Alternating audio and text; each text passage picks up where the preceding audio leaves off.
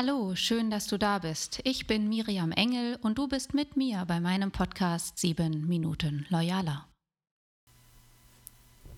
Hallo und schön, dass du wieder reinhörst. Mein Name ist Miriam Engel und hier ist der Podcast 7 Minuten Loyaler. Heute habe ich einen provokativeren Titel gewählt, äh, weil ich mit dir darüber sprechen möchte, warum die typisch Personalmarketing-affine Laola-Welle nicht so viel bringt, wenn wir wirklich auf die Meinung unserer Mitarbeiter zählen. Was heißt das genau? Fragst du dich manchmal sonntagsabends, was wohl in den Köpfen deiner Mitarbeiter vor sich geht, während sie den Tatort schauen oder vielleicht auch das Herzkino und sich auf die nächste Woche vorbereiten? Wird sie mühevoll oder spaßvoll und vielleicht machst du dir den Kopf darüber, wie du deine Mitarbeiter mehr motivieren kannst, montags morgens gut gelaunt aufzustehen und in die Firma zu starten.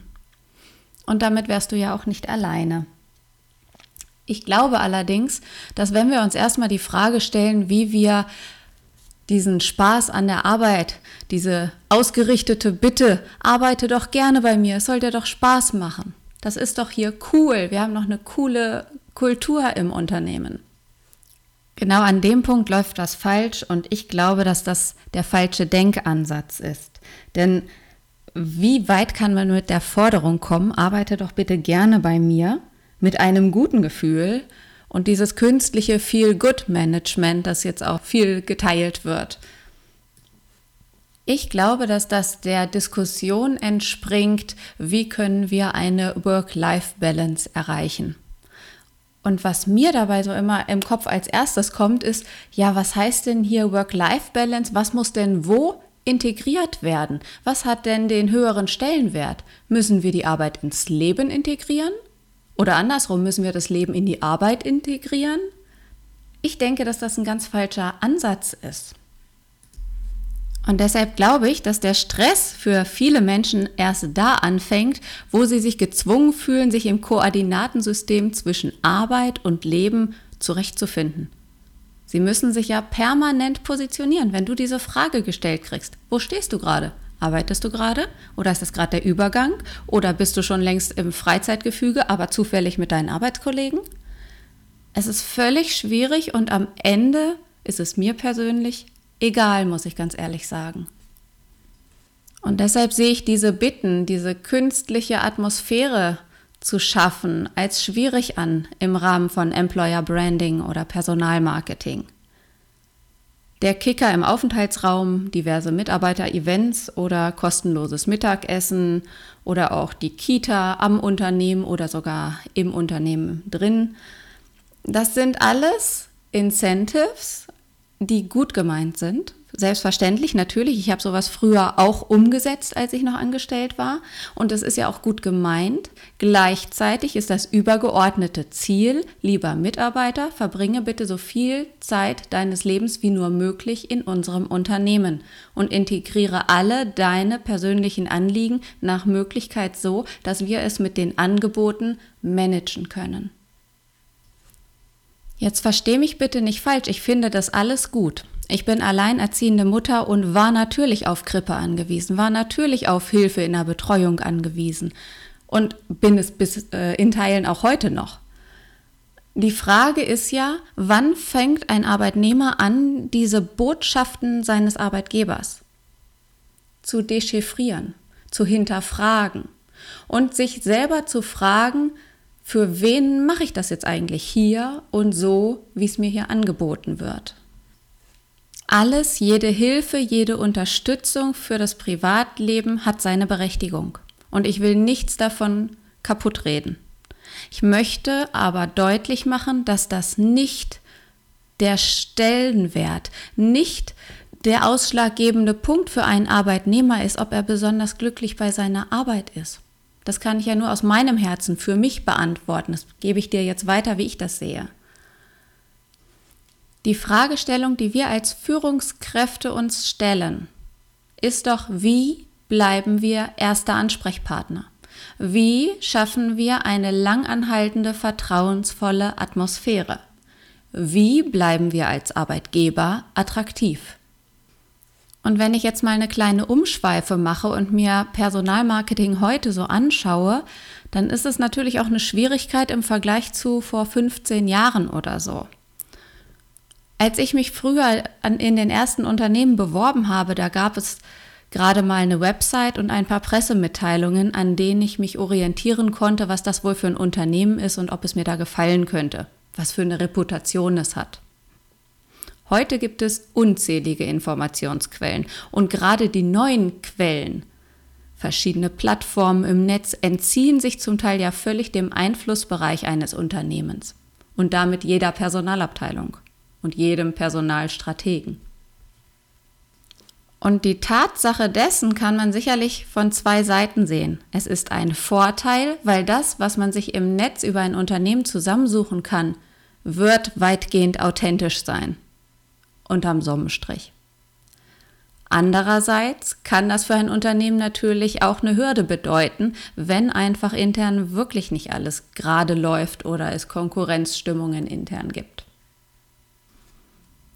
Für dich als Führungskraft und aus meiner loyal gesehenen Perspektive möchte ich dich nochmal darauf aufmerksam machen, dass es wichtig ist, den Menschen vor der Ressource, vor dem HR zu sehen.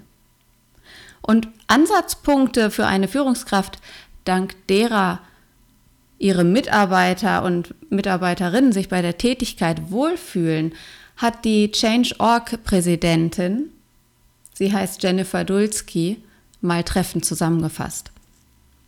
Da geht es zum einen um Verstehen lernen, was genau jedes einzelne Teammitglied auch motiviert. Es geht auch um den Sinn und Zweck jeder einzelnen Tätigkeit. Und die Schwierigkeit ist oft bei größeren Unternehmungen, dass der globale äh, Unternehmenszweck oder die globale Mission nicht mehr auf den Einzelnen übertragbar ist. Und das zu deckeln ist die Führungskraft gefragt. Dann geht es um die Etablierung von Wertesystemen. Das muss zwischen Führungskraft, Unternehmen und dem Mitarbeitenden natürlich übereinstimmen. Und eine Führungskraft darf und sollte die gewünschten Verhaltensweisen selbst vorleben. Ja, und last but not least geht es natürlich auch um Spaß bei der Arbeit. Denn wenn mir meine Arbeit Spaß macht, dann arbeite ich nicht. Aber das hast du wahrscheinlich auch schon tausendmal gehört. Ne? Gemeinsam Spaß zu haben, ist auch Führungsaufgabe in meinen Augen. Immer wieder zu gucken, wie kann ich dem Team eine Nettigkeit dabei vermitteln. Doch wenn ich draußen am Markt so schaue, dann scheint bei vielen Führungskräften in Vergessenheit geraten zu sein, dass die eigentliche Kernaufgabe von Führung der Mensch ist.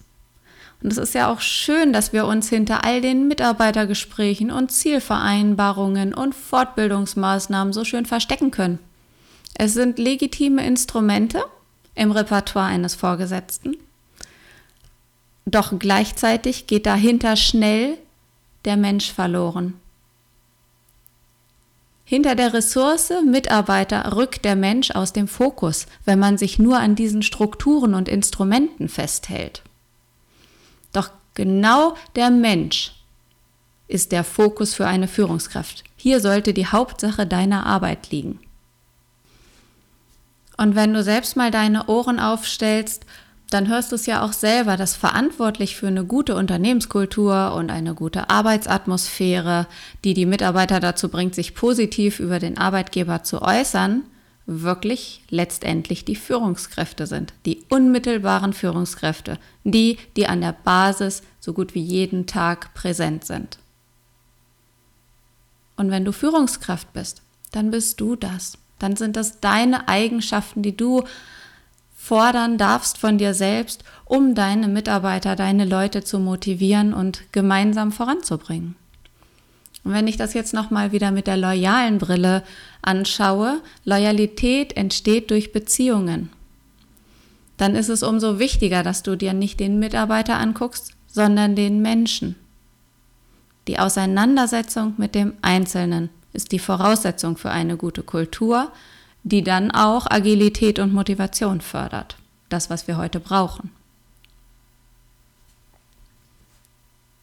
Ich kann mir gar nicht vorstellen, wie ich eine Führungsaufgabe bewältigen könnte, wenn ich keine genaue Kenntnis über den persönlichen Hintergrund meines Mitarbeiters hätte, wenn ich nicht gesundheitliche Einschränkungen kennen würde oder wüsste, ob es Kinder gibt, die einfach eine Flexibilität erfordern oder ob es persönliche Vorlieben hinsichtlich Arbeitszeiten und Orten gibt, ähm, die natürlich massiven Einfluss auf die Zufriedenheit, auf die Arbeitszufriedenheit haben.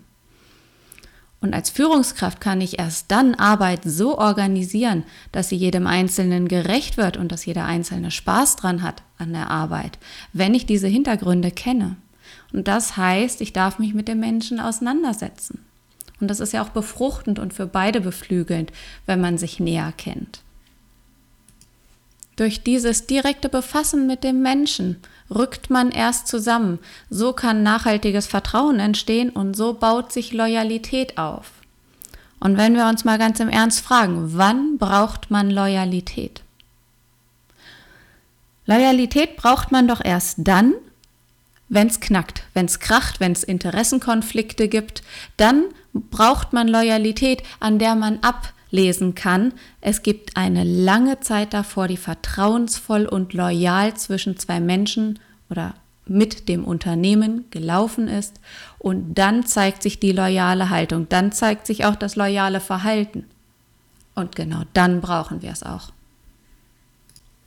Ich glaube, dass egal welches Ziel wir verfolgen, ob das unternehmerisch ist oder auch persönlich und privat, wenn wir ein Ziel erreichen wollen, müssen wir als Menschen dichter zusammenrücken, müssen wir zusammenhalten und gemeinsam in die gleiche Richtung gehen.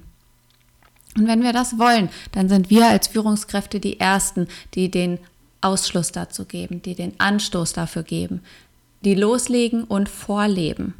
Viktor Frankl hat schon gesagt, Werte kann man nicht vorgeben, man muss sie vorleben. Und wenn du Lust hast, dich mit loyaler Führung und mehr befassen mit dem Menschen und damit einhergehend natürlich auch einem einfacheren Arbeitsleben mit weniger Konflikten und effizienteren Abläufen. Wenn du daran Interesse hast, das weiter zu verfolgen, dann schaue demnächst weiter bei mir vorbei, denn wir werden dieses Jahr 2020 einen Qualifizierungskurs anbieten für loyale Führung über sechs Monate mit vielen begleitenden Aspekten Planspielführung, Potenzialanalyse für Führungsqualitäten, Einzelcoaching begleitend und einigen Präsenzveranstaltungen. Und ja, wenn das für dich spannend ist, schreib mir gerne jetzt schon an engel@loyalworks.de. Und ansonsten freue ich mich, dass du bis jetzt zugehört hast und wünsche dir eine erfolgreiche Woche. Bis bald.